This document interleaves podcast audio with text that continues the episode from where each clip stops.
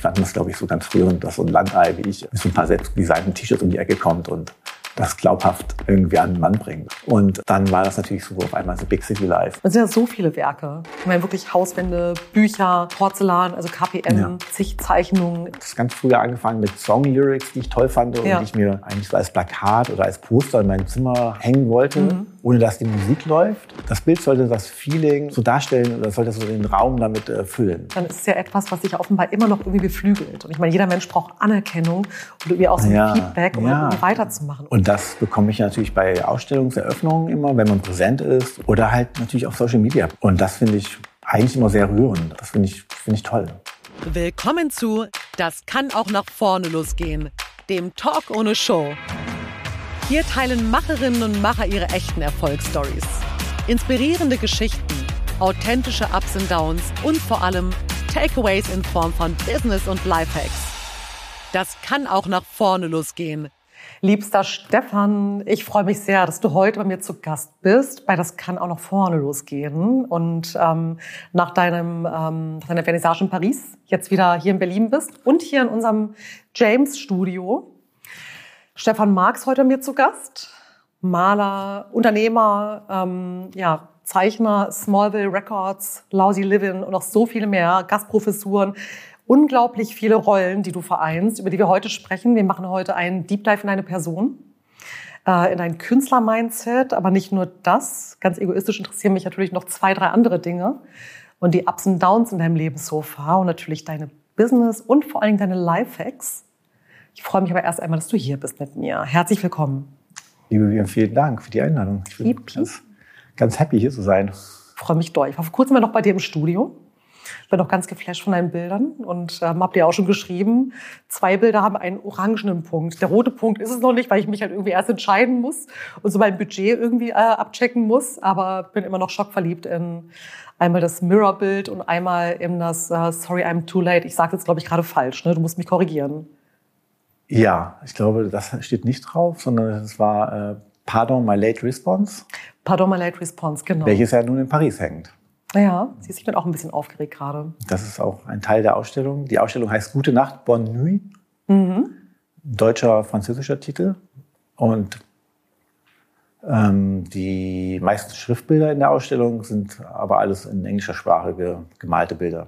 Ja, ja, das kann man sich, glaube ich, auch immer noch auf äh, Instagram und im Internet und so weiter anschauen. Ne? Wie lange ist deine Ausstellung jetzt noch? Wie lange läuft die hm. noch?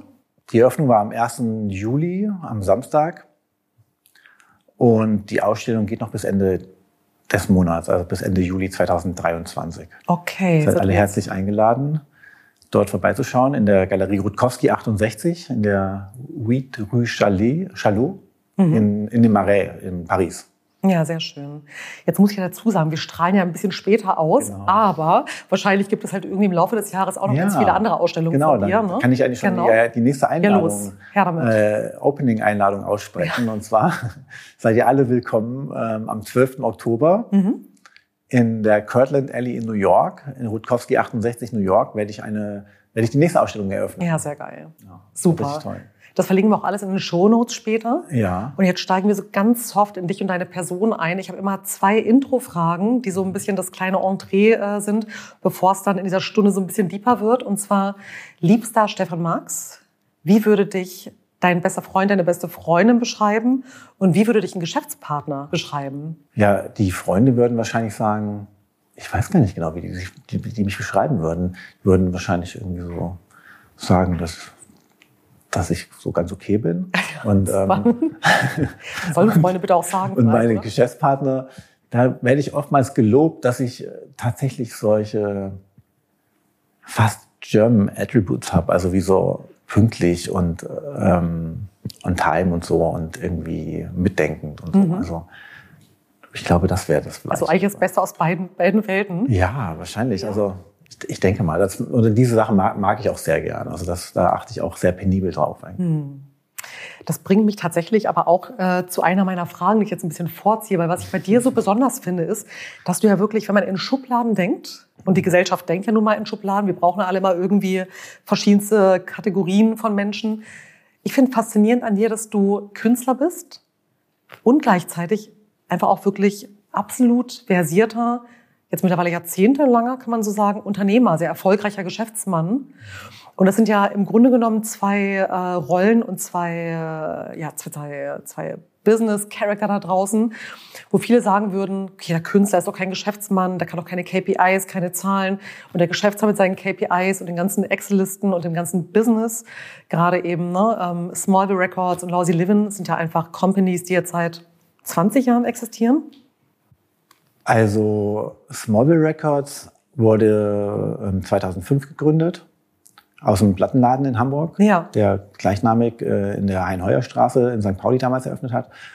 Und ähm, da war ich letztendlich der Künstler, der die Plattencover und die, die Partyflyer gemacht hat für die, für die Smallville Partys. Und durch gewisse Umfirmierungen habe ich erst vor ein paar Jahren mit Julius Steinhoff ähm, eine GmbH gegründet, um das Plattenlabel weiter zu betreiben. Mhm. Genau, wir haben erst heute die Smallville 61 abgeschickt. Heute? Die, ja. Äh, was für ein besonderer Tag jetzt eigentlich. Ja, das ist so Druckdaten oder? abschicken, das ist ja, ja. gar nicht von Christopher Rau als Produzent und ähm, also kann man, das ist die Katalognummer 61, also man hat jetzt mhm. schon 61 Plattencover gemacht, aber nur Maxis und dann kommen noch 15, äh, bisher glaube ich 15 LPs dazu. Genau, und Lousy Living hat einen sehr längeres, äh, sehr längere Geschäftsgeschichte eigentlich, mhm. mhm. die ganz, ganz harmlos damals auf dem nordhessischen Land angefangen hat. Ja. Und zwar. Ähm, da, wo du eigentlich herkommst, oder? Genau, ich bin ja. dort, ich bin in Schwalmstadt geboren, im Schwalm-Eder-Kreis und im, äh, in dem Dorf Totenhausen aufgewachsen. Mhm. Ähm, und dort ähm, habe ich mich damals für Skateboarding interessiert oder Musik und Skateboarding, aber mhm. auf dem Dorf in Nordhessen. Also wirklich auch so für mein Zuhause noch Prä-Internet.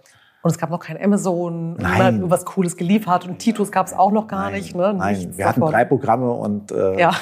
keine, keine Busverbindung. Also ja. das ist so ein bisschen die...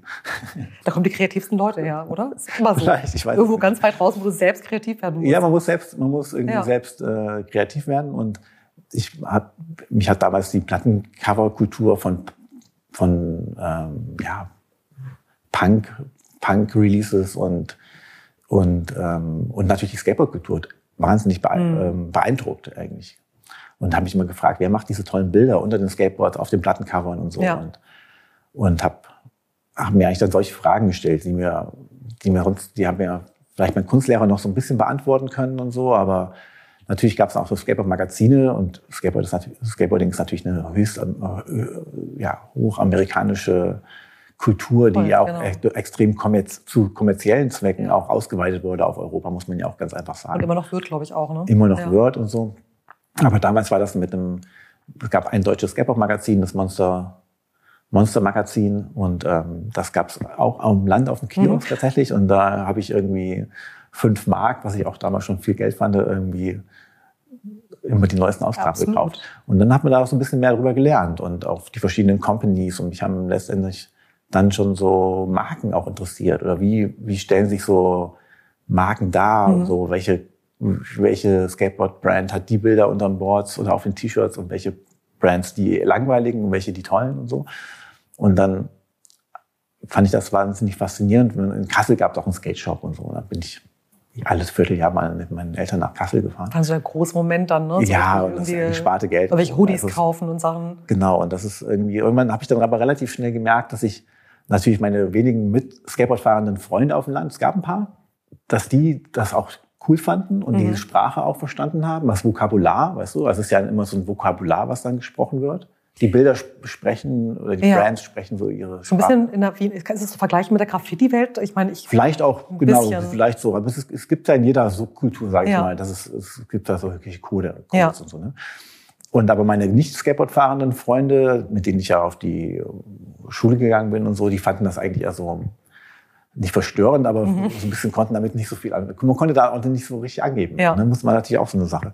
Und dann dachte ich irgendwann so, ey, irgendwie so mich und meine richtig guten Freunde mich interessieren so so Themen, die könnte ich vielleicht auch visualisieren. Und dann habe ich eben auch angefangen, selber T-Shirts zu malen. Mhm. Also mit Stofffarbe und so auf Ah, Wahnsinn, so auf weißen irgendwie Hand irgendwie. Ja, ja, genau. Und dann habe ich mir einen Airbrush gekauft und habe dann so versucht, so einen Textildruck zu, zu mit so Schablonentechnik zu, zu, zu imitieren. Ich wusste mhm. nicht genau, wie, wie eigentlich T-Shirts bedruckt werden. Und, ähm, und dann habe ich da so Serien gemacht und die an meine Freunde auch so für einen Selbstkostenpreis verkauft. Voll cool. Ja, ja. das war mit 15 oder so. Und dann hat meine ältere ähm, Schwester Sabine ähm, ihr erstes Geld verdient. Äh, ich hatte so, ein, hatte, hatte so einen Job, einen ersten Job und so. Und dann habe ich gleichzeitig, gab es so ein tolles ähm, T-Shirt-Label aus Gießen von Christian Roth, Sie Spoon. Und das, das ähm, kennt kein Mensch. ich habe auch gerade überlegt, ich nee, kenne es auch nicht. Nee. Das ist, glaube ich, leider nicht bis nach, bis nach Berlin äh, gedrungen. Aber jedenfalls hat mich das, das war auch Skateboarding inspiriert. Mhm. Das hat mich, hat mich total abgeholt. Und dann habe ich dem einen Brief geschrieben, den kannte ich so über so einen Schulfreund. Dann habe ich den Brief geschrieben, meinte so, ey, finde ich richtig toll, wie, wie macht man denn, aber wie druckt man denn eigentlich mhm. T-Shirts und so. Und dann habe ich mit dem auf, auf Festnetz telefoniert und dann hat er mir so das erklärt. Das war eine komplett andere Zeit, ne? Also wie Leute jetzt zuhören genial. und zuschauen irgendwie. Ja, das ist völlig anachronistische Erzählung. irgendwie telefoniert. So alt bin ich noch, noch gar nicht. Geschickt, nee, eben, ganz genau. Ja, ne? Aber es, klar, ging jetzt auch und, alles und dann, schnell. Und dann habe ich mir eben von meiner, hat meine Schwester gesagt, ah, ich leide dir irgendwie 500 Mark und so. Und dann habe ich irgendwie so zwei T-Shirt-Designs gemacht und einmal in der 50er Auflage und in der 30er Auflage und die habe ich dann, da kamen dann irgendwie zwei Kartons mit der Post und äh, hatte ich 80 T-Shirts auf einmal. Wahnsinn. Und dann musste ich die auch wieder loswerden letztendlich. Ja. Und dann habe ich äh, angefangen, ja, ein Geschäft zu haben letztendlich. Mhm. Oder irgendwie ein, äh, habe ich irgendwie Geld umgesetzt. Mit 15 aber? 15, ja, also 15, 16 irgendwie so. Ne? Und dann habe ich, hab ich das in den lokalen, habe ich das auch nach Kassel geschleppt, in den lokalen Skateboard-Shop ja. und so. Und da fanden die das natürlich auch ganz süß, glaube ich, einfach und haben mhm. mir auch ein paar abgenommen und so. und mein guter Freund ähm, hat damals seinen Zivildienst in Hamburg gemacht, da bin ich auch nach Hamburg gefahren und habe da den Local Skate Shop auch beliefert und so. Und, und die fanden, also das würde ich vielleicht heute auch gar nicht mehr so machen, aber die fanden das, glaube ich, so ganz rührend, dass so ein Landei wie ich irgendwie so mit so ein paar selbstdesignten T-Shirts um die Ecke kommt und das glaubhaft irgendwie an den Mann bringt und so. Aber ich meine, Stefan, ich bitte dich, das ist ja schon irgendwie schon eine absolute Quote gerade von dir. Wir werden natürlich hinterher irgendwie so Main-Codes rausschnippeln.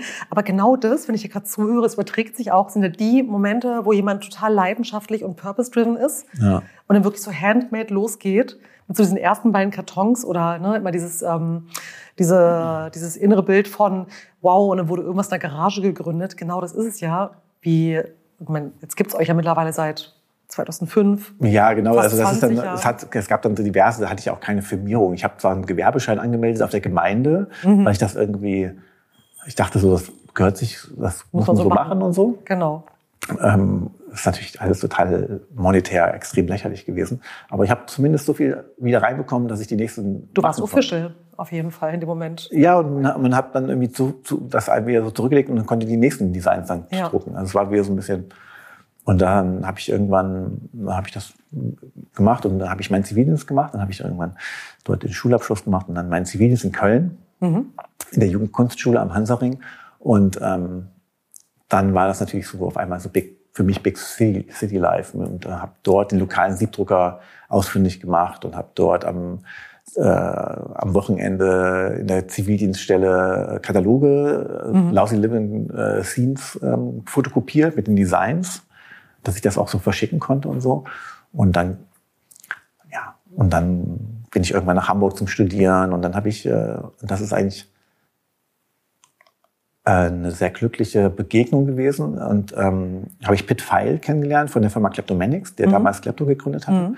Und, ähm, und der hat mich, äh, hat, mein, hat ein Lousy Living in seinen Vertrieb, in seinen sehr professionellen Textilvertrieb aufgenommen und dann war ich auf einmal in so einer Struktur von, ich mache alle zwei Jahre, eine, äh, alle, nee, zwei Jahre, alle zwei, zweimal im Jahr, also jedes halbe Jahr eine, Kollek also ja. eine Kollektion. So habe ich dich ja damals kennengelernt. Also so bin ich damals eben auch an, an deine Shirts und so gekommen, ja. natürlich auch nur durch Freunde. Ja, genau. Und das, und das war dann auf einmal so neben dem Studium so, auf einmal hatte man hatte man wahnsinnig viele Bestellungen aus mhm. ganz Deutschland oder aus den europäischen, also auch aus, aus den mhm.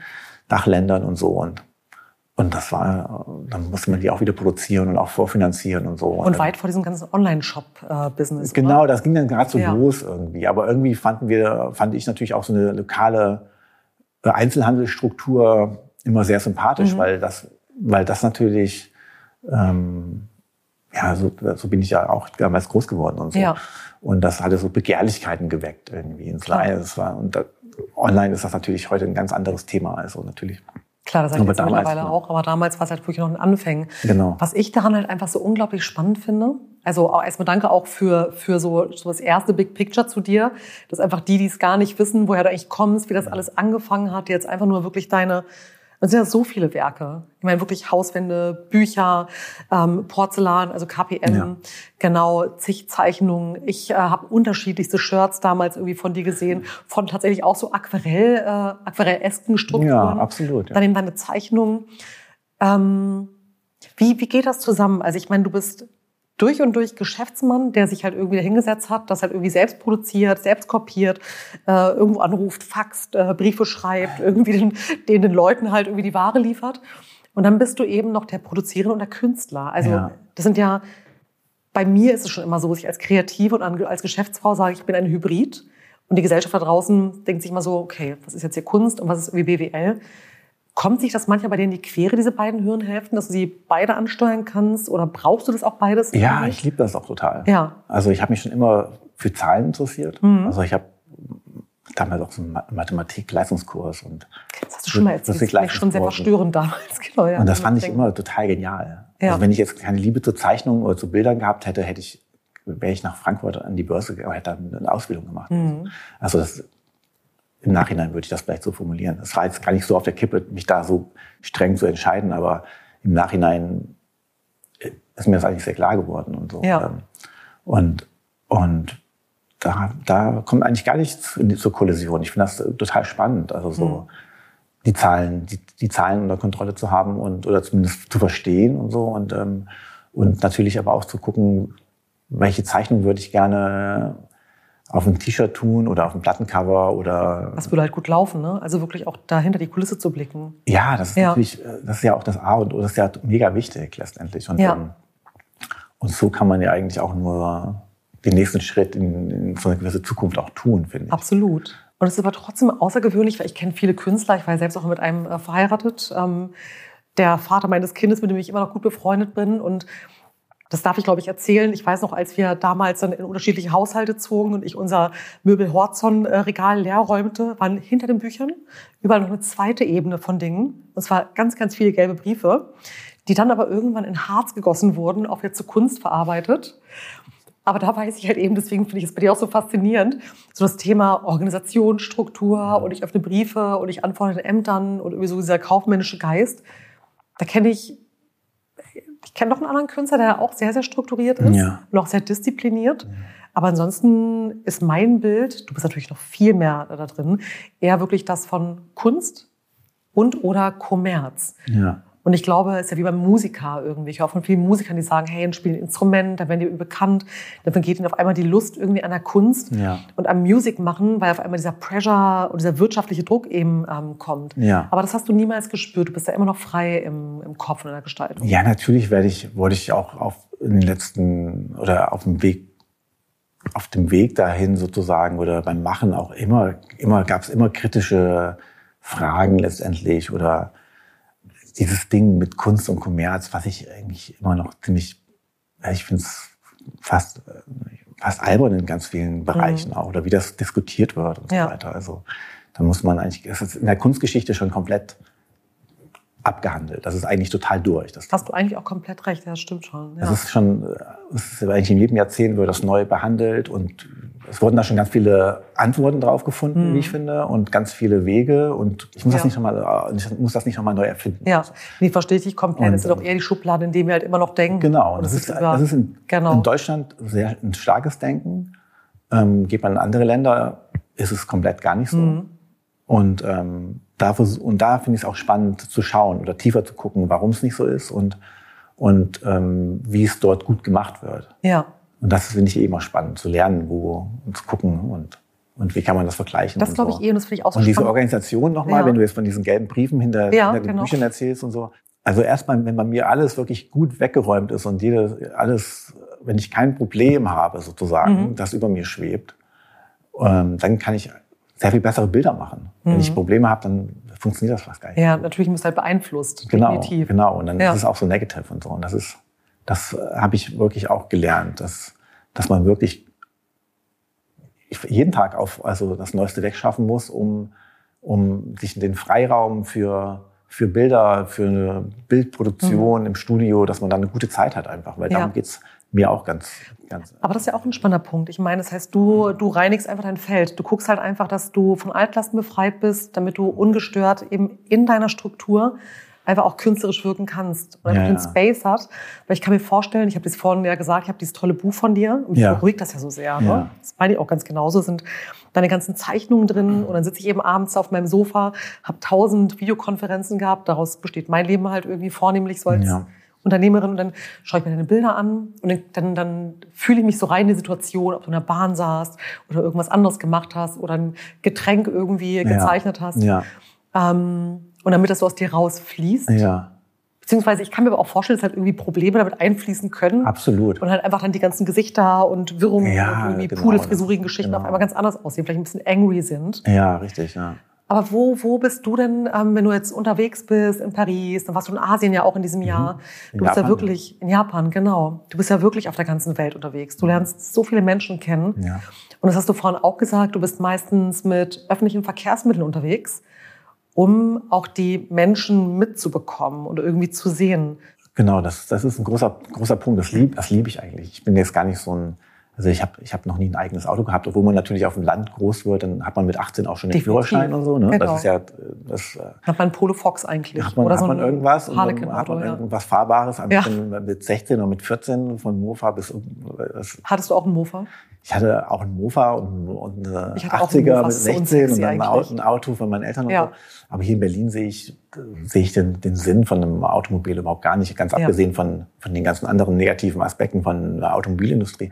Aber ähm, ich finde es einfach, ein, ich finde es eigentlich was eine gesellschaftliche Errungenschaft, dass man ein Nahverkehrssystem hat. Ja, und, das, definitiv. und das ist auch ein okay funktioniert. Also Das wird natürlich alles, ne, wenn man sich die Pläne anschaut, wohin das Ganze mal gehen soll, Ja, wo wir jetzt gerade so genau. sind. Hm, gestern stand ich irgendwie vier Stunden im Stau. Aber es heißt, deine Hauptinspiration, weil das möchte ich natürlich, und das ist natürlich Ja. für unsere Zuschauer und Zuschauerinnen halt äh, natürlich super interessant, auch ein bisschen mehr über dich und dein Mindset zu erfahren. Ja. Weil wenn man sich deine Zeichnungen anschaut und deine Bilder, sowohl ähm, alles, was du, ähm, und du musst mich wirklich korrigieren, wenn ich dich jetzt gerade nicht gebührend äh, und alles von den Wordings ja so darstelle, aber deine Typografien und eben deine Zeichnungen und das Figürliche, es hat ja alles auch immer so ein, naiv ist, glaube ich, das falsche Wort, aber der Strich lebt für mich persönlich. Jetzt ich als Jan kann ja nur meine Betrachtungsweise und ich finde, es hat so eine Lebendigkeit, es schwirrt, du merkst, da ist irgendwie so ein Zwischenton da drin.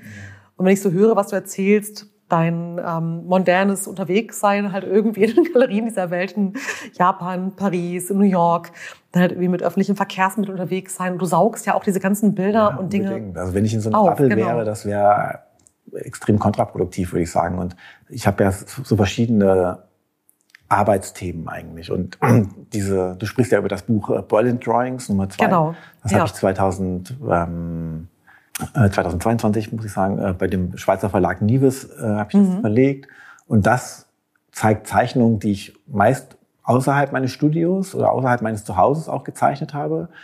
Ähm, Ich habe so eine Zeichenpraxis, die habe ich angefangen auf meinem, auf meinem Weg zum Zivildienst. Also es ist wirklich, dass ich, äh, wenn ich mit meinem Zivipass damals von meinen Eltern zu, nach Köln gefahren bin, mit dem Regional, mit der Regionalbahn über Gießen, dass ich da auch Hast du so viel Zeit, genau, hatte ich einfach Leute, also äh, auch so eine zeichnerische Praxis, habe ich äh, Leute gezeichnet oder so Szenerien gezeichnet, Ja. meist mit Menschen, weil mich das auch immer noch interessiert. Und das geht dann auch, das geht dann auch fast mit Mode oder mit Kleidung einher, dass mich das Mhm. interessiert oder Leute, wie Leute ihre Haare tragen oder welche Caps sie aufhaben. Was interessiert dich denn da? Das finde ich halt so Ich spannend. finde, also das ist der Ausdruck. Ja, der Ausdruck das ist einfach. ein- Wie das- jemand sich jetzt so darstellt ein- und was für einen Ausdruck er genau, wählt. Genau, was für ja. ein Charakterausdruck letztendlich. Und da, Ja. und da mache ich eine Auswahl eigentlich. Mhm. Ich bin immer so eigentlich positiv überrascht. Und dann zeichne ich das auf. Und das ist Mhm. dann eher so eine Notiz an mich selbst auch. Aber es ist auch eine eigene Arbeit. Ich habe so, so Notizbücher, also Zeichenbücher, Mhm. die, die habe ich immer, immer dabei. Und, ähm, und dann komme ich manchmal, wenn ich die U7 fahre oder so, dann habe ich manchmal, kommt ein bisschen darauf an, wie voll das ist, wie man meinen Space hat, weil Ja. zum Zeichnen auch, weil oftmals klotzen dann die Leute auch drauf. Und Genau, die Leute fühlen sich auch beobachtet wahrscheinlich. Genau, damit hat, das habe ich schon ganz gut abgestellt. Das habe ich in Berlin, kann ich in, aus, im Ausland sehr viel besser als hier in Berlin. Da habe ich so eine Praxis und das, diese Zeichnungen veröffentlichte ich dann eben in Künstlerbüchern. Aber mich interessiert dann, genau, und da schnappe ich dann aber auch so Dinge auf wie, diese Schriftarbeiten, die kommen, kommen ja auch durch Aussagen, durch Text-Messages, die mhm. mir Freunde äh, schicken. Social Media wahrscheinlich auch. Social Media viel, ne? natürlich. Ne? Das ändert ganz, hat ganz früher angefangen mit Song-Lyrics, die ich toll fand und ja. die ich mir, die ich mir eigentlich so als Plakat oder als Poster in mein Zimmer hängen wollte, mhm. ohne dass die Musik läuft. Sollte das trotzdem das Feeling. Du wolltest das Visuelle haben. Ja, genau. Ja. Sollte, das Bild sollte das Feeling oder das, das ja, so darstellen oder sollte so den Raum damit äh, füllen. Was war da so ein, ein Bild, was du dir selbst gemalt hast, ein Songtext, den du halt das nicht waren, vertont? Damals ja so, so, so Pavement-Songs letztendlich von dieser amerikanischen mhm. Band Pavement. Ähm, und, und dann hat das aber, hat das ganz schnell so ausgeweitet und, und Jetzt in Paris zeige ich zum Beispiel viele Bilder, die eigentlich nur aus, die so universelle Wörter sind, wie zum Beispiel Love Letter oder ja. Love Song oder Sunrise, Sunset. Oder, oder eben das Beauty Pro Problem. Be ne? Beauty Problem. Genau, ja, Beauty genau. Problem, ja, genau, richtig. Ja, genau, ja. genau. Und, ähm, und diese Bilder haben sehr viel, sehr viel Raum dazwischen, zwischen den Worten, wo man, wo man äh, wo man auf den ersten Blick vielleicht gar nicht viel drin sieht, aber auf den zweiten Blick alles reinpacken kann eigentlich. Aber das ist vollkommen recht stimmt. Du hast ja immer oben ne? und genau. unten jetzt in den letzten Bildern nicht gesehen habe. Und das macht natürlich jetzt total Sinn. Es macht so einen ganz anderen Sinn, ja. weil dazwischen halt irgendwie so eine ganzen, ganze Welten sich abspielen und ja, Gefühle genau. und Begebenheiten ja, halt genau. einfach. Und auch Farben und so. Und genau, ja. Genau, und das, und das verändert sich ständig. Und ich bin ich habe immer noch ein großes Interesse, mich mit Worten auseinanderzusetzen und irgendwie da Bilder rauszumachen. Mhm. Und das Schriftbild, das ist irgendwie so eine eigene Kategorie auch in meiner Arbeit letztendlich. Und das erste habe ich 2003 gemacht und das, die haben sich ganz stark verändert. Ich habe auch mit dem Berliner Verlag Hattikans ein eigenes Buch über die mhm. Schriftbilder mhm. gemacht. Das ist 2020 erschienen und ähm, und da habe ich mich selber auch gewundert, wie die ersten eigentlich so aussahen, wenn ich davon überhaupt noch Abbildungen hatte. Ne? Aber weil es sich einfach entwickelt hat natürlich. Ja, es hat sich ne? natürlich total entwickelt und so. Und so, ja. so ist das mit den Zeichnungen, die ich dann mache, äh, ist das genau, genau das Gleiche. Und durch, die, durch so eine publizistische Praxis, also durch, mhm. durch das Veröffentlichen von Künstlerbüchern, wo ich eben mhm. immer dann relativ zeitnah dann so aktuelle Zeichnungen veröffentliche, ähm, kann man eigentlich so den Wert oder den, die Veränderungen eigentlich toll ab, ablesen letztendlich ja. über die Jahre hinweg. Du produzierst ja auch wirklich viel. Ja, genau. Was auch toll also, ist auf allen Ebenen. Die Künstlerbücher ne? ja. an sich, das heißt, glaube ich, das ist, glaube ich, knapp 80 und 80 Künstlerbücher. Mhm. Das, das ist aber von so einem kleinen Scene, ja. was ich in der, 30, in der 30er Auflage mit einem Kopierer gemacht habe, über ein großes Buch, was, was in Offset äh, produziert wurde und, und weltweite Distribution hat und so. Ne? Aber das, und 2019 hat die Hamburger Kunsthalle eine tolle Künstlerbuchausstellung gemacht, äh, zu der ich eingeladen worden bin und ähm, da habe ich dann auch gesehen, so wow, das ist eigentlich, mich interessiert eigentlich die Vergangenheit nicht so sehr. Weißt du, ich gucke immer so, wenn ich dann gucke, so, ah wow, jetzt muss ich die ganzen Künstlerbücher zusammengraben und jetzt sind das schon so viele, muss eine Liste machen und mhm. so. Mich mein Kopf ist eher da bei dem nächsten noch ungemachten Buch letztendlich, ja. anstatt Dahin. das volle Regal. So, ne? Aber das macht dich wahrscheinlich auch aus, weil das, was ich sehe an, äh, an Zeichnungen, ist auch immer sehr situativ. Ja. Und also man, mich zumindest transportiert es auch wirklich in die Begebenheit, von der ich glaube, in der du in dem Moment warst, auf die Art und Weise, wie du zum Beispiel eine Person gesehen hast. Ja. Das amüsiert mich auch oft. Aber ich kann auch irgendwie andere Geschichten da drin sehen. Es ist ja auch alles immer so ein bisschen kreuz und quer und der auf Strich ist Fall. wahnsinnig lebendig. Dann ist ein Auge dort, dann guckt er über die Zunge, dann läuft da eine Pommes irgendwie auf Bein lang. Ja. Und ich meine, die, wenn man dich jetzt googelt, Stefan Marx. Oh Gott, dann, habe ich schon lange nicht mehr. Ja, wenn man sich selbst googelt, genau. Aber da, ich meine, viele werden vor allen Dingen, glaube ich, auch deine Shirts und ähm, klar auch deine typografischen Werke kennen. Was würdest du sagen, ist bei dir die Metaebene, wenn es sowas gibt? Also was fasziniert dich am Künstlersein? Hm, ist, eine, ist es, dass du kanalisierst, was du halt irgendwie fühlst und aufnimmst? Ist es die Awkwardness da draußen? Also vielleicht. Es gibt da so viele Ebenen, weißt du. Und ähm, ich glaube, was ich am, äh, am tollsten finde am Bilder machen, ist, dass ja. ich nicht, dass ich nicht, ähm, dass meine Bilder, dass ich meine Bilder irgendwo hinschicken kann. Mhm. Also meine Bilder sind jetzt in Paris und sprechen da für sich und ich muss da nicht sprechen. Also ich finde, ich habe eigentlich den, ich finde das toll, dass die Zeichnungen auch in Büchern, in der Auflage zu ganz vielen Menschen sprechen, mhm. ohne dass ich jetzt persönlich zu denen sprechen ja. muss. Also das finde ich eigentlich genial. Das ist eine Ebene. Dann finde ich es natürlich toll, dass ich, dass ich meine Sicht auf die Welt so kanalisiert dokumentiere mhm. und ähm, und, und auch sammle. Eigentlich ist es ja auch so ein, wenn ich so in, oder irgendwo hinreise oder so, bringe ich eigentlich immer einen ganzen Stapel Zeichnungen mit und dann veröffentliche, dann gucke ich mir die dann durch. Okay, ich war vor zwei Wochen dort und dann schaue ich die nochmal an und so. So wie andere Leute eigentlich Bilder machen. Ja, genau, genau. Ich meine, ich genau. mache auch Bilder. Ne? Ich mache ja. natürlich mit dem Telefon, aber, aber eigentlich sind die, sind die tolleren hm. Souvenirs eigentlich die Zeichnungen. Hm. Und ähm, dann schaue ich die durch und dann mache ich da eine Publikation draus und dann verschenke ich die Publikation an dich und dann sagst du, ah, das habe ich irgendwie, mal, ich abends nochmal durchgeschaut. Genau. Das ist mein nächtliches und dann, und, und dann, manche sagen, aber eigentlich die eigene Zeichnung, Stefan, die macht, die erinnert mich voll an diese Person oder also es gibt dann wieder so ganz viele ähm, Türen, die so aufgehen. Mhm. Also pro Buch hat man eigentlich noch eine Story dazu. Weißt du, man gibt, und du hast mir heute so, deine, genau. deine Geschichte erzählt. Ja, ganz persönlich. Ja. Genau, und das finde ich, das finde ich fantastisch.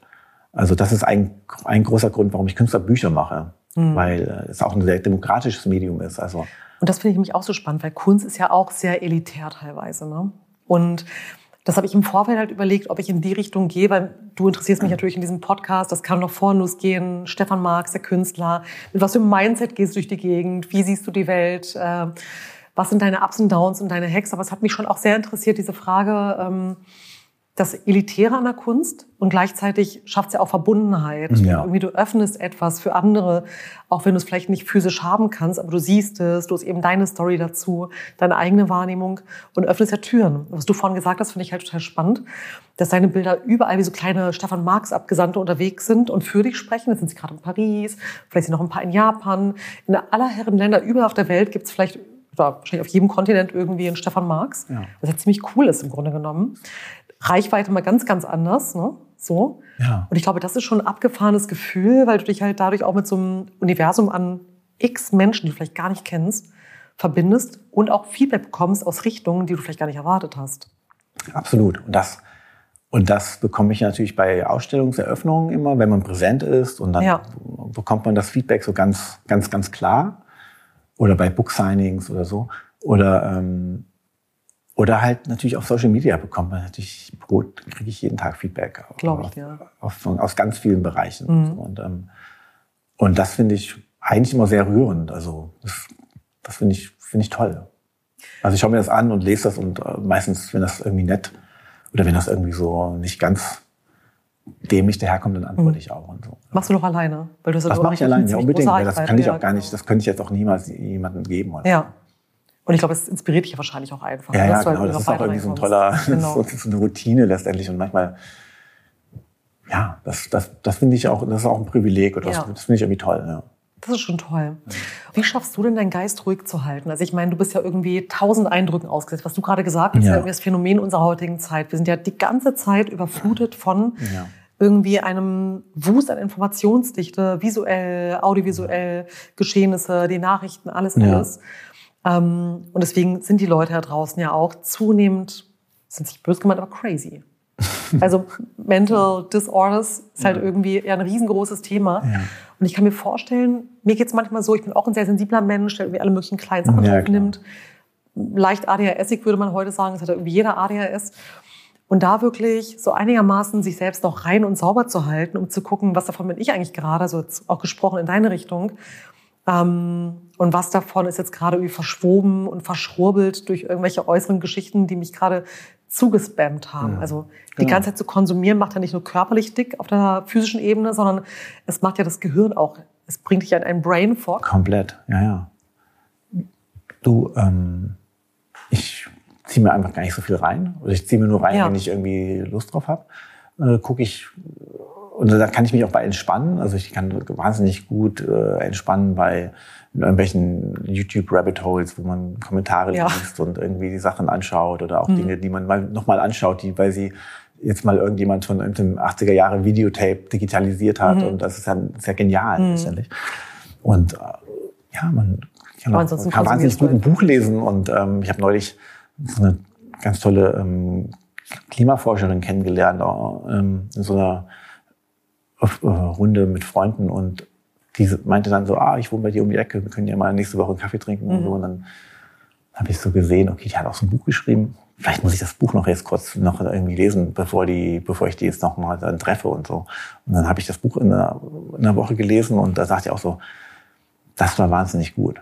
das da habe ich mir vorgenommen, das äh, wirklich öfter zu machen. Aber du gehst halt wirklich in Verbindung damit mit Menschen. Und das Unbedingt. ist, glaube ich, auch so das vom, ist das Tollste. Also. Genau. Und das ist, glaube ich, auch der Unterschied zwischen ich ziehe mir tausend Sachen rein und treffe dann irgendjemand random versus ich bin wirklich an dir interessiert. Ja. Und apropos an dir interessiert, denn hier in einem Videocast sind wir immer so, wenn so eine spannende Persönlichkeit wie du mir gegenüber sitzt und die Menschen, die jetzt irgendwie zuhören und zuschauen jetzt ja auch im Videocast, ist auch immer interessant, so Peaks in deinem Leben. Ich greife mir immer ganz gerne so zwei Peaks rein. Ich nenne es immer, was war dein Up, eins deiner Ups in deinem Leben? Was da passiert und wie bist du daran gewachsen? Was hast du da für dich mitgenommen? Und weil ich eben auch bekannte Persönlichkeiten hier zeige, die zu mir zu Gast kommen, die von außen ja beklatscht werden und bewundert ja. werden. Und jeder von uns scheitert auch mal im Leben und hat halt irgendwie ja. tiefe Momente. Und sich eben authentisch rüber zu zeigen und auch zu sagen, okay, und das war es bei mir so und das habe ich aber daraus gemacht. Was wären so zwei Momente, wo du sagen würdest, es war so ein High und so ein Up in deinem Leben, es fand so richtig geil und es war super für dich? Und natürlich auch die Kehrseite, mhm. Die Low-Seite. Ja. Und was hast du da daraus mitgenommen? Gibt es, glaube ich, eine ganze Menge. Ich glaube, also die Ups sind eigentlich immer äh, Ausstellungseröffnungen, finde ich. Mhm. Also das eigentlich, die sind, waren früher vielleicht noch, ähm, die waren früher vielleicht noch stärker letztendlich, wie, wie sie jetzt ist. Vielleicht hat sich auch ein, eine kleine Routine eingespielt, aber ich möchte nicht sagen, dass es ich, für mich immer noch emotional extrem anstrengend. Also ja. Also jetzt nach der Paris, Paris Opening, ähm, das, das nimmt mich schon immer noch mit, also positiv. Und Hinterher wahrscheinlich auch merkst du, ja, dass bin ich ja mega, mega ja, empty letztendlich. Ja. Und, ähm, aber früher hat mich total, also ich kann mich noch an so ein paar Sachen erinnern, als ich zum ersten Mal äh, jemanden gesehen habe, den ich nicht kannte, der ein T-Shirt von mir getragen hat. Mhm. Das fand ich vielleicht so. Auf der Straße. Bei so das stelle ich mir auch cool vor. Da dachte ich so, und das war bei so einem Skateboard-Contest in mhm. Münster, beim Münster Monster Mastership. Und da dachte ich so, das fand ich toll. Mhm. Das ist, glaube ich, so der krasse Moment, ja. oder? Ja, voll. Das waren, waren das auch deine Shirts, die du selbst gemalt hast? Oder war nee, das waren schon so gedruckt. Oder das war eins, okay. da habe ich so ein, das war, das war auch noch mit ganz vielen anderen Dingen verknüpft. Und zwar war das so ein T-Shirt-Design-Wettbewerb von mhm. einem Skateboard-Magazin, wo ich, wo ich was eingereicht habe, die mir aber nie gesagt haben, dass ich auch gewonnen habe. Okay. Und, und dann habe ich das da zum ersten Mal auf dem, auf dem, auf dem äh, gesehen und dann habe ich dann natürlich danach angerufen und meinte so, ey, ich habe das T-Shirt gesehen, das war mein Design und ich bin dem Typen so hinterhergerannt und so, hey, das ist echt meins. Und dann, Super gut. und dann die waren dann so, ja, sorry, ey, wir haben deine Adresse nicht mehr gehabt und wir haben die Aber da freust du dich jetzt noch drüber, ne? Das merkt ja, total. An. Ja, voll. Genau, mhm. und das war irgendwie, wo ich dachte so, das ist irgendwie eine gute Geschichte, die hat mich irgendwie so total lang begleitet. Irgendwie. Da erinnere ich mich gern dran. Aber spannend, wenn ich hier gerade so zuhöre und es so spüre, dann ist es ja etwas, was sich offenbar immer noch irgendwie beflügelt. Und ich meine, jeder Mensch braucht Anerkennung und irgendwie auch so ein ja, Feedback, um ja. irgendwie weiterzumachen, oder? Und das Gefühl muss ja einfach unfassbar ich glaub, geil das, sein. Das Weitermachen-Ding ist, ist, ist bei mir abgekoppelt von dem, von dem Feedback-Ding. Also ja. das Feedback-Ding ist eigentlich so ein, das lasse ich gar nicht so, also das habe ich, das habe ich so sehr mich reingelassen. Da war auch, da war ich aber auch, auch irgendwie so, weil da hatte ich, da hatte ich, das war, da war ich ganz jung letztendlich. Mhm. Also das war so ein bisschen so First, so First Timer für mich. Ähm, und das Feedback, ich meine wirklich immer, es gibt ja jeden Tag Feedback und ähm, gerade aber man muss dann gucken, welches Feedback hört man sich auch richtig an ja. und fragt man nochmal nach, wo ist man wirklich so auch an der Person, die das Feedback gibt, ähm, interessiert und begeistert mhm. und äh, ist dann auch mit, mit Gegenfeedback vielleicht noch bestenfalls auch noch äh, behaftet und und man, ich bin ja auch totaler Fan von ganz vielen Dingen und, ähm, und habe dann auch so Fanmomente mit anderen Leuten. Und was sind das für Leute, die dich da persönlich inspirieren und wo du halt sagst, hey, die, die findest du? Ich finde Musiker wahnsinnig gut. Also, mhm. also generell so ein Musiker oder Ausstellungsmacherin und ich finde aber auch Leute, die gute Bücher gemacht haben oder einfach tolle, einfach schlaue Leute, finde ich ja. mal total beeindruckend.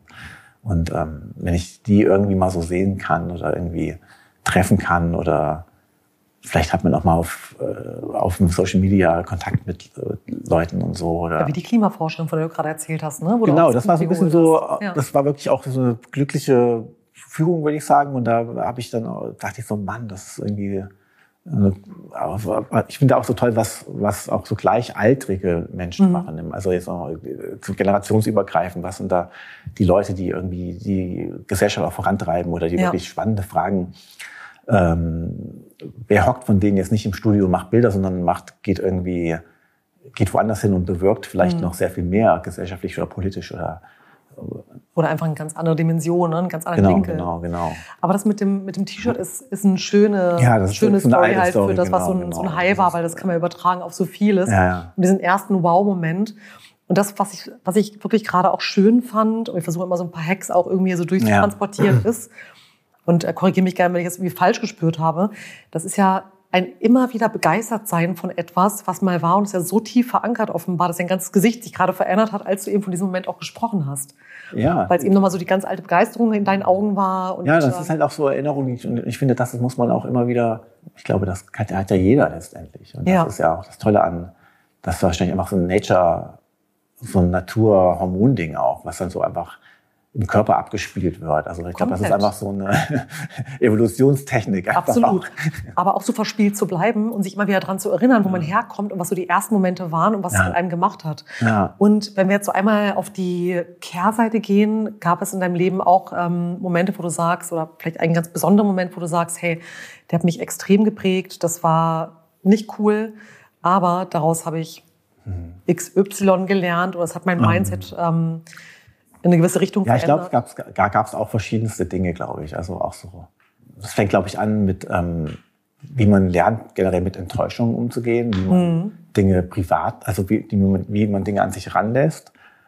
Auch wenn Leute was sagen. Und das kommt ja ständig vor, dass Leute natürlich nicht nur Applaus geben. Gerade wenn man Bilder, wenn man sich, wenn man schon seine Arbeit Man präsentiert zeigt. und zeigt. Ja. Und das ist, da, das ist ja schon ein Schritt, den, den, den man erstmal gehen muss, um überhaupt nach außen zu treten sozusagen. Und, ähm, und da habe ich früher auch, habe ich mir vielleicht Dinge zu Herzen genommen, wo ich heute denken würde, so, what the fuck irgendwie. Mhm. Das, damit hab, das habe ich auch gelernt. Ich glaube, das kann ja, das kann, kann ja auch, können auch alle äh, Zuhörerinnen damit, das kann man ja völlig auf sich beziehen. Und wie hast du das gelernt? Was waren so deine Hacks, zu sagen, okay, ich zeige mich jetzt hier, weil es geht ja heutzutage vielen so. Alle Ja. zeigen sich, alle sind ja eigener PR-Berater irgendwie, Ja. Fotos, Werke, Ja. Geschichten und sind natürlich natürlich total hochgradig verletzbar, auf Ja. gibt es zig Kommentare Ja. und es ist ja auch egal, was du machst, es ist ja für irgendjemand immer falsch. Für eigenes ist mal falsch. Also Und- was ist da so deine, deine innere Antwort darauf, da cool zu bleiben? Also es kommt auch ein bisschen so auf, ich glaube, die, die mentale Verfassung an, der man gerade so ist. Also wenn man Ja. wirklich so erschöpft ist und so ein bisschen so ein bi- ein bisschen fragiler, würde ich sagen, ähm, dann ziehe ich mir das alles überhaupt gar nicht rein. Also dann, dann, Dann schützt du dich dann schütze ich mich vornherein. total. Ja, sehr gut. Und wenn ich so ein bisschen besser oder so normal, sag ich mal, dann ist es, dann sage ich einfach nur, dann sage ich, ey, fuck you. Und wenn mir es irgendwie, wenn es, wenn es richtig ein, reingeht und wenn ich vielleicht die Person auch noch kenne und so, suche ich auch eine, suche ich eventuell auch eine Auseinandersetzung. ja, Und ähm, um da irgendwie, weil das ist auch wieder so ein Ding, das ist dann das, das ist dann wieder so ein Müllhaufen, der irgendwo noch rumliegt, der ist nicht richtig weggekehrt, weißt Mhm. du. Und wenn ich dann die Person nochmal treffe, dann dann sehe ich das wieder. Und eigentlich, das ist auch wieder so ein Aufräumding eigentlich. Aber das ist spannend an dir. Ich meine, so wie ich auch deine Arbeit kennengelernt habe, als ich im Atelier war und du meinst, nee, du produzierst das dann irgendwie durch. Du willst ja irgendwie gar nicht so viel Unfertiges haben, ne? Ja, Als genau. Also genau, ich haben. mache eigentlich so Bilder eigentlich immer fertig. Genau. Und was du Oder auch, zumindest, also das ist kein, vielleicht auch nicht so eine generelle, da, da darf ich jetzt auch nicht so hart, glaube ich, äh, klingen, sondern ich, äh, ich sage mal so, ich arbeite nicht an einem Bild über einen Monat, Genau. so, sondern ich mache das wirklich eher, ich mache das, ich gucke auch nochmal dann drauf und verändere auch nochmal was und so, Ja. aber ich, aber du genau. scheinst halt einfach sehr, sehr clear zu sein und dein Feld halt einfach auf allen Ebenen reinzuhalten. Ob es irgendwelche Probleme sind, was du ganz vorhin gesagt hast und irgendwie du löst erstmal Geschichten. Das Bild wird fertig gemacht. Wenn da irgendwas zwischen dir und einem anderen Menschen steht, dass du halt dafür sorgst, dass halt da diese, wenn ich jetzt an deine Bilder denke, oben ein Wort, unten ein Wort, aber der Ja, Zwischenraum ja, auf einmal wieder geklärt ja, ja, wird, genau, damit du dich halt frei drin bewegen ja, kannst. genau. Und, Das finde ich, find Ja, ich, genau. äh, Und auch zu lernen, was für Dinge denn eigentlich für andere Leute, was haben die jetzt einfach so, ist das jetzt ein großes Ding für die oder ist es, oder mache ich das jetzt größer, wie es ist und Mhm. so. Also da auch so eine Relation zu erhalten, das ist, glaube ich, also das immer wieder so anzuschauen und Mhm. immer wieder aufs Neue zu gucken, wie hat, sich- hat sich da was verändert oder Ja. ist es, ähm, ist das nur so dahergesagt oder ähm, hat das, hat das wirklich, wirklich große Konsequenzen oder so? Mhm. Und dann, ich glaube, der Umkehrschluss ist dann auch wiederum das eigene Verhalten so zu untersuchen und auch so sagen zu ähm, Leuten, die man ähm, ja, die, die man wirklich toll findet oder auch oder wichtig findet, dass man da auch versucht, ähm, möglichst ehrlich zu sein was, was gar nicht einfach ist, glaube ich. Und, Absolut, ja, das stimmt. Und ähm, Aber das bist du dann auch und versuchst es ja, wirklich auch. also ich Ja. versuche versuch das schon. Ich finde das nämlich Aber auch da echt musst, du- musst du auch mental, musst du da auch irgendwie gut, gut sein. Da musst du einen guten Tag Das- haben, dass dann nicht diese genau, Unsicherheit ich hab- mitschwingt. Ja, ne? genau. Und, das, Mhm. und ich habe den nicht jeden Tag. Und, ähm, und das, ist, das ist mega, also da, so fair und respektvoll gegenüber, also anderen Leuten gegenüber, Mhm. sich so zu verhalten und auch so denen zu sagen, so, ey, das war richtig cool oder das war eigentlich nicht cool.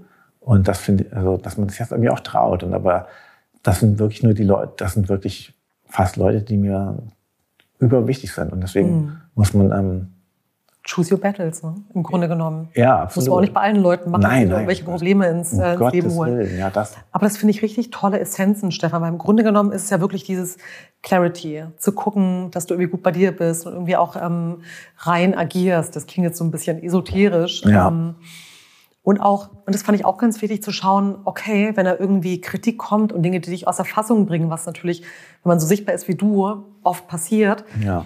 an Tagen, wo du verletzlich bist, so in der Therapie würde man sagen, Mothering, sich selbst halt einfach gut mothern, für Ja, sich um ja, sich selbst ja, eine. Selbstverantwortung übernehmen und sagen, nee, ich schütze mich jetzt davor, ich liefere mich dem heute überhaupt gar nicht aus, ich lese mir das gar nicht erst durch.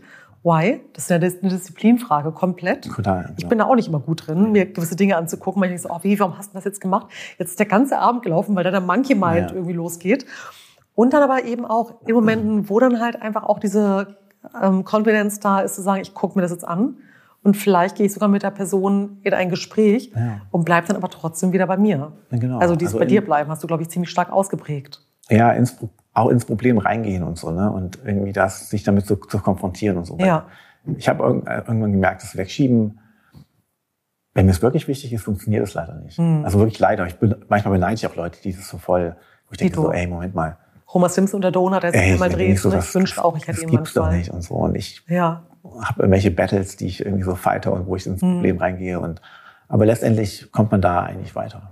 Es lohnt sich immer. bin ich komplett bei dir. Mit irgendwie auch vor, ich glaube, 15 Jahren mal eine ganz liebe, wesentlich ältere Freundin äh, zu mir gesagt, Mensch, im Indischen, jetzt sage ich es bestimmt falsch, gibt es Sikhs und verschiedenste andere und irgendwie Leute, Ja. die nach Wahrhaftigkeit streben, Hm. denen es einfach wichtig ist, also wirklich ein echtes Gegenüber zu sein. Das gelingt natürlich nicht immer und auch nicht mit jedem, was du vorhin gesagt hast. Ich würde jetzt auch nicht jedem meine Meinung aufbürden. Aber ich überlege selbst auch mal, okay, wo ist es dem anderen jetzt zuträglich? Und ich versuche zu vermeiden, dass ich Leuten, Leute mit etwas konfrontiere, was keinem von beiden hilft. Das gelingt mir, wie gesagt, auch nicht immer.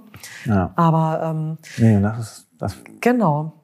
So langsam nähern wir uns dem Ende, ganz, ganz langsam. Genau, ja, aber jetzt kommen wir gerade so genau in die Richtung irgendwie, die ich auch so spannend finde, was mich natürlich auch interessiert, bevor ich zu meiner Schlussfrage komme.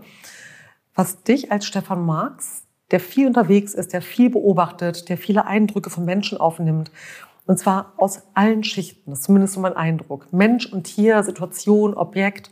Also du bist ja irgendwie ziemlich connected mit einem. Was bedeutet für dich Glück und Erfolg? das sind, glaube ich, so zwei verschiedene, verschiedene Dinge. Sind das absolut, genau? die oftmals kurz zusammenkommen, also Mhm. wirklich so mikro, mikromäßig zusammenkommen. Und ähm, Glück ist auf jeden Fall, ein, es kommt immer mal wieder vorbei, würde ich sagen, klopft so an die Tür und man macht, lässt es rein und dann Mhm. muss man das genießen. Also das muss man auch checken übrigens, das muss man wirklich komplett checken, wenn es da ist und das auch dann irgendwie genießen. Mhm. Und, ähm, und das kann ich so gewissen, mit gewissen Dingen ähm, auch natürlich her, äh, hervorholen, sozusagen. Mhm. Mit, aber es geht dann auch ganz, ganz stark in meine Arbeit über, sozusagen. Also mich macht Zeichnung total glücklich, aber es macht mich auch oftmals wahnsinnig. Also es ist und, und äh, ja, ärgert mich auch manchmal so, aber es ist, auch, das ist, eine, ist eine Strategie von mir auf jeden Fall.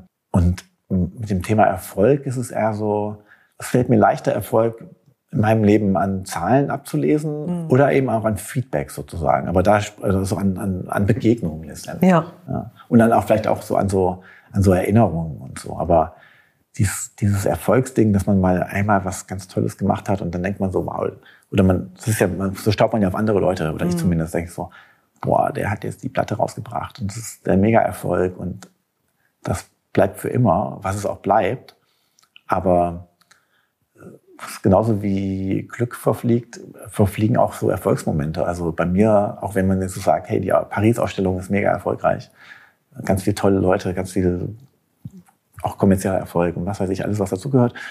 Und dann ist man jetzt aber wieder in Berlin, dann geht es wieder von vorne los. Also es wäre so, okay, Moment mal, jetzt habe ich am 12. Oktober in New York eine Ausstellung.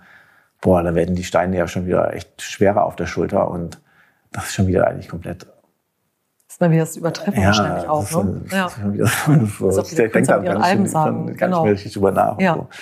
und deswegen muss man da auch empfänglich für sein und irgendwie auch so die Momente äh, erkennen. Ja. Das, das habe ich äh, auch äh, eher lernen müssen, muss ich sagen. Das finde ich total schön, was du gerade sagst, mit den Momenten, die man erkennt, weil dieses Amplituden-Live, was man ja irgendwie als Künstler, jetzt egal ja. ob man halt irgendwie Unternehmer, bildender Künstler, Musiker ist, ja von einem Album, von einem Erfolg zum nächsten ja, oder als genau. Banker über vom Aktienmarkt und die heiße. Ja, genau. Ich meine, das gibt halt die Berufe, wo, wo es wirklich so einfach an Zahlen abzulesen ist. Und jetzt, wenn man jetzt so zum Beispiel Geschäftszahlen von, von Firmen an, an, anschaut oder eben Aktienkurse und so weiter. Und das ist in meinem Leben auch präsent letztendlich. Mhm.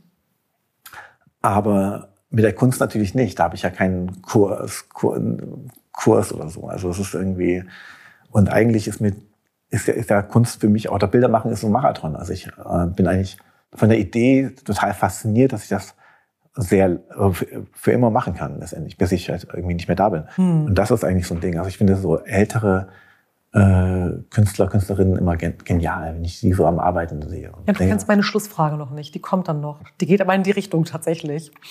Ähm, da kommen wir nämlich genau zu dem Punkt. Ähm, was mich als vorletzte Frage natürlich auch interessiert und sicherlich viele von unseren ZuschauerInnen ist, what comes next? Ich meine, du hast unglaublich viele Flächen, Materialitäten bespielt. Ja. Gibt es auf deiner Bucketlist, und das ist noch nicht meine letzte Frage, die kommt danach direkt, was ist so das, was auf deiner Bucketlist steht als Künstler? Was willst du unbedingt mal gestalten? Ich habe mich jetzt im Vorfeld gefragt, möchte man ein Flugzeug gestalten, ein Boot? Will man irgendwie, I don't know. Ja. Was, was ist das? Da habe ich tatsächlich, und das sage ich auch immer wieder, auch wenn ich äh, Vorträge halte und so, ich habe so eine Nischenfaszination für, für Aviation, für die Welt des Fliegens. Mhm. Also ich bin großer Fan von diversen Airlines also ganz vorne bin ich total großer Luft, Lufthansa-Fan tatsächlich. Und ähm, das ich weiß nicht, ob du meine Flugzeugzeichnung ich kennst. Ich habe es gesehen, ich habe mein Kopf rattert nämlich auch gerade. Ja. Ich habe auch deine Reise nach Japan, dass du nämlich auch ähm, hinterher ja. Sachen veröffentlicht. Genau. Ja, ja, genau. Ja. Das ist immer so ein, da interessiere ich mich für, das ist gar nicht mal so eine technische Faszination, sondern eher auch so eine Erinnerungsfaszination, dass, dass man mit Civil Aviation sozusagen äh, andere Kontinente einfach bereisen mhm. kann letztendlich. Und das hat sich dann bei mir so einge, eingespielt, dass ich für, weil ich ja eh auch Grafik oder Typografie interessiert bin, die verschiedenen Airlines gecheckt habe, welche Airlines hat welches Netzwerk, welches, welche mhm. kooperieren, welche hat, welche hat welche Homebases als Airports und so und das, das, das beschäftigt mich. Ich habe schon, ich habe zwei Bücher gemacht über meine Airline-Zeichnungen mit dem New Yorker Verlag Dashwood Books und ich habe jetzt gerade ein drittes in der Mache, das kommt mhm. dieses Jahr noch raus. Okay. Ähm, das heißt ähm, PAD, Passenger Available for Disembarkation. Ähm, das ist so auch so ein, also ich interessiere mich auch gerade für so äh, Vokabeln aus der Aviation World. Ich hab mhm. so äh, mein Freundeskreis hat sich dieses Jahr erweitert und ganz viele Piloten und ähm, Menschen aus dieser Sphäre wahrscheinlich, oder? Es genau, da habe ich nämlich äh, habe ich wirklich so ähm, Informationen aus erster Hand sozusagen. Und wenn du wenn du auf diese Richtung fragst, was willst du mal gestalten oder so, ja. dann habe ich schon seit 15 Jahren immer gesagt, ich würde gerne mal ein Flugzeug ja, machen und so. Mhm. Das fände ich total gut. Es gab schon so ein paar Ansätze von anderen Airlines, die mit Künstlerinnen gearbeitet haben, wo die Ergebnisse eigentlich auch sehr toll geworden sind. Aber generell ist das natürlich, das ist so eine Maschine. Das müsste ne? doch aber auch zu machen sein. Das, das kann ich mir dir auch wirklich gut vorstellen, ja. Das fänd, kann ich Stefan Marx Maschine ist, glaube ich, schon Kann ich mir auch total gut vorstellen. Ja. Ähm, aber sonst sind natürlich solche erreichen Dinge, das sind die, glaube ich, eher so simpel. Also, dass man da irgendwie so weiterhin sehr viel Spaß in der Arbeit hat, dass man so interessiert ist an mhm. dem, dass man motiviert ist, auch immer die nächste Zeichnung zu machen ja. und so. Und dass man nicht so, dass man da nicht, also manchmal habe ich Angst, dass es wegfällt irgendwann. Also, dass man nicht mehr motiviert ist oder dass mhm. man nicht mehr daran interessiert ist, das zu ja. zeichnen. Weil es dann irgendwann einfach schon so lange dich begleitet. Ja, oder weil es einfach, ja. weil ich meine, es gibt ja ganz viele Leute da draußen, die nicht zeichnen. Und die haben ja auch keine Motivation dafür. Und ich denke, mhm. bei denen ist es auch irgendwann weggefallen. Weißt du? Also vielleicht ja. fällt es irgendwann weg. Und da, da, das versuche ich mir zu erhalten und äh, oder halt Bilder zu machen. Das finde ich Ja. nach wie vor wahnsinnig genial und spannend und da habe ich auch so, so eine tolle Zukunftsvision, dass man noch mehr Bilder Total machen schön. kann. Und das tatsächlich, jetzt kommen meine letzten beiden Fragen, die schließen und knüpfen genau daran an. Und zwar, ich meine, ich als, als Biohackerin, als Longevity-Nerd, äh, Ja. dir glaube, dass wir alle 120 werden können, ohne größere Probleme, wenn die Entwicklung so voranschreitet. Natürlich eine gewisse Disziplin bei den Leuten ist Ernährung und la, gehört ganz, ganz Ja. viel dazu. Das ist jetzt ja nicht der Longevity-Podcast. Und zwar würdest du, was würdest du machen, wenn du tatsächlich jetzt nochmal das Dreifache an Zeit, Lebenszeit hast? Würdest du nochmal einen ganz anderen Beruf, eine ganz andere Vision aufgreifen? Und gespiegelt die Frage, was würdest du tun, wenn du aus unerfindlichen Gründen jetzt noch ein Jahr nur noch hättest? Also einmal Short Time und einmal Mega Long Distance. Würde sich dein Leben irgendwie verändern? Also ich gucke, damit haben, haben wir ja auch schon gesprochen, ich gucke immer wieder Dinge an, die mich interessieren und die in meinem Leben vielleicht einen zu kleinen Teil haben, wo die ich vielleicht vergrößern kann. Mhm. Äh, Das sind auch gewisse Berufs, Berufsfelder vielleicht oder äh, die mich interessieren. Und da habe ich immer, immer wieder so die Idee von wegen, ey, ach, ich mache da mal ein Praktikum. Also ich bin jetzt zwar schon Mitte 40, aber man kann vielleicht auch einfach mal ein Praktikum machen oder so. Man muss ja nicht, einfach der Interesse halber, muss da jetzt auch Und du kein Geld ja auch sagen, vielleicht wo, was auch spannend wäre, oder? Beim super krassen Investmentbanker zum Beispiel, Ja, zum Beispiel. um mal zu checken, wie es halt irgendwie funktioniert. Genau. Oder was ganz anderes. Ja, genau. Oder, oder auch so, ich, ich habe auch schon immer, wenn ich jetzt immer in Frankfurt bin, denke ich auch, so, eigentlich würde ich auch gerne mal am Frankfurter Flughafen arbeiten. Auch, auch, auch wenn es nur so ein Ramp-Agent wäre Um, so. ah, okay, ich wollte mich gerade fragen, was du denn wärst. Nee, ich gar nicht mal so, Ja. so Pilotding das interessiert mich gar nicht mal so sehr, sondern es ist eher so der Ablauf und so und auch diese ganze, diese eigene Welt, die, Spielst du diese Simulationsspiele? Ich Nee, das mach ich nee, nicht. machst du nicht. Ich kenne mich heute, die sitzen stundenlang davor. aber ich beobachte das gerne, wenn ich dort bin. Ich habe es auch schon beobachtet durch ein Fenster, als ich spazieren gegangen bin Ja, von außen, saß genau, jemand da zu Hause. genau. Und, genau. und, und dieses Short-Term-Ding, oh Gott, da Genau. möchte, möchte ich gar nicht so gerne drüber nachdenken. Nein, also äh, Aliens holen dich in einem Jahr hier ab und Ah, wir das werden alle zu schön. Wackelpudding. Also Ja, nichts das- Schlimmes ja, das- passiert. das find ich gut, Und du wirst halt Wackelpudding danach und ich auch. Und Ja. was würdest du dann als Stefan Marx noch machen im letzten Jahr? dann würde ich, glaube ich, äh, dann würde ich ein bisschen schneller, sch schneller mit Dingen umgehen. Die ich, also gerade habe ich eine gewisse Ru äh, Ruhe und äh, auch eine Geschwindigkeit, die eigentlich so ein bisschen gedrosselt ist, aber so künstlich eigentlich, dass ich nicht so überdrehe auch. Und das ist Ja. ganz, ganz, ganz, ähm, ganz gesund oder ganz gut fühlt sich das an. Und wenn ich jetzt so das alles ein bisschen stauchen müsste, dann müsste ich die Geschwindigkeit erhöhen, was auch äh, geht. Mhm. Aber was es, das, was es dann wäre, weiß ich nicht, da würde ich nochmal nach Japan, bes- würde ich noch mal Japan besuchen. glaub ich. Nochmal Japan besuchen. Okay, heißt für äh, Japan, genau. besuchen. Ja. Aber auch den ganz verschiedenen Kontinenten. Okay, spannend. Also das Und, äh, Flugding ist auf jeden Fall etwas, was Long Distance ist und es wahrscheinlich noch kommt. Ob es eine Maschine ist irgendwie von Ja, dir oder man genau. sieht dich irgendwann, wenn ich irgendwie mit, mit, der, nächsten- mit der Lufthansa fahre, bist du dann irgendwie der Kapitän. Oder der Steward, man weiß es nicht, je nachdem, wie Nee, der, keins, von, keins von beiden, keins von beiden. Aber ähm, Bodenpersonal. Bodenpersonal. Bodenpersonal.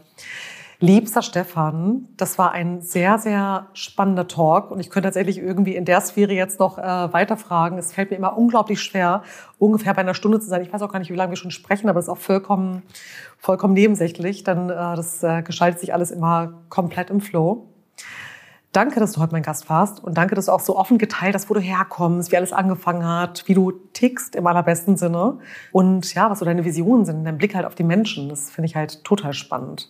Ja, vielen Dank. Das war wirklich eine tolle Stunde. Das hat mich auch total gefreut. Freut mich ganz doll. Und alles, was dich betrifft, wo man dich sehen kann, was die nächsten Ausstellungen sind, deine Companies, dein ganzes umtriebiges Sein, wo man deine Bücher bekommt, wo man hoffentlich die I'm so sorry Vase nochmal wieder bekommt, die ich verpasst habe. Aber das ist so ein eigenes Ding, da sprechen wir nachher nochmal drüber. Ähm, werde ich alles in den Shownotes verlinken. Und Ja. genau, danke dir sehr für deine Zeit. Vielen Dank. Vielen, vielen Dank.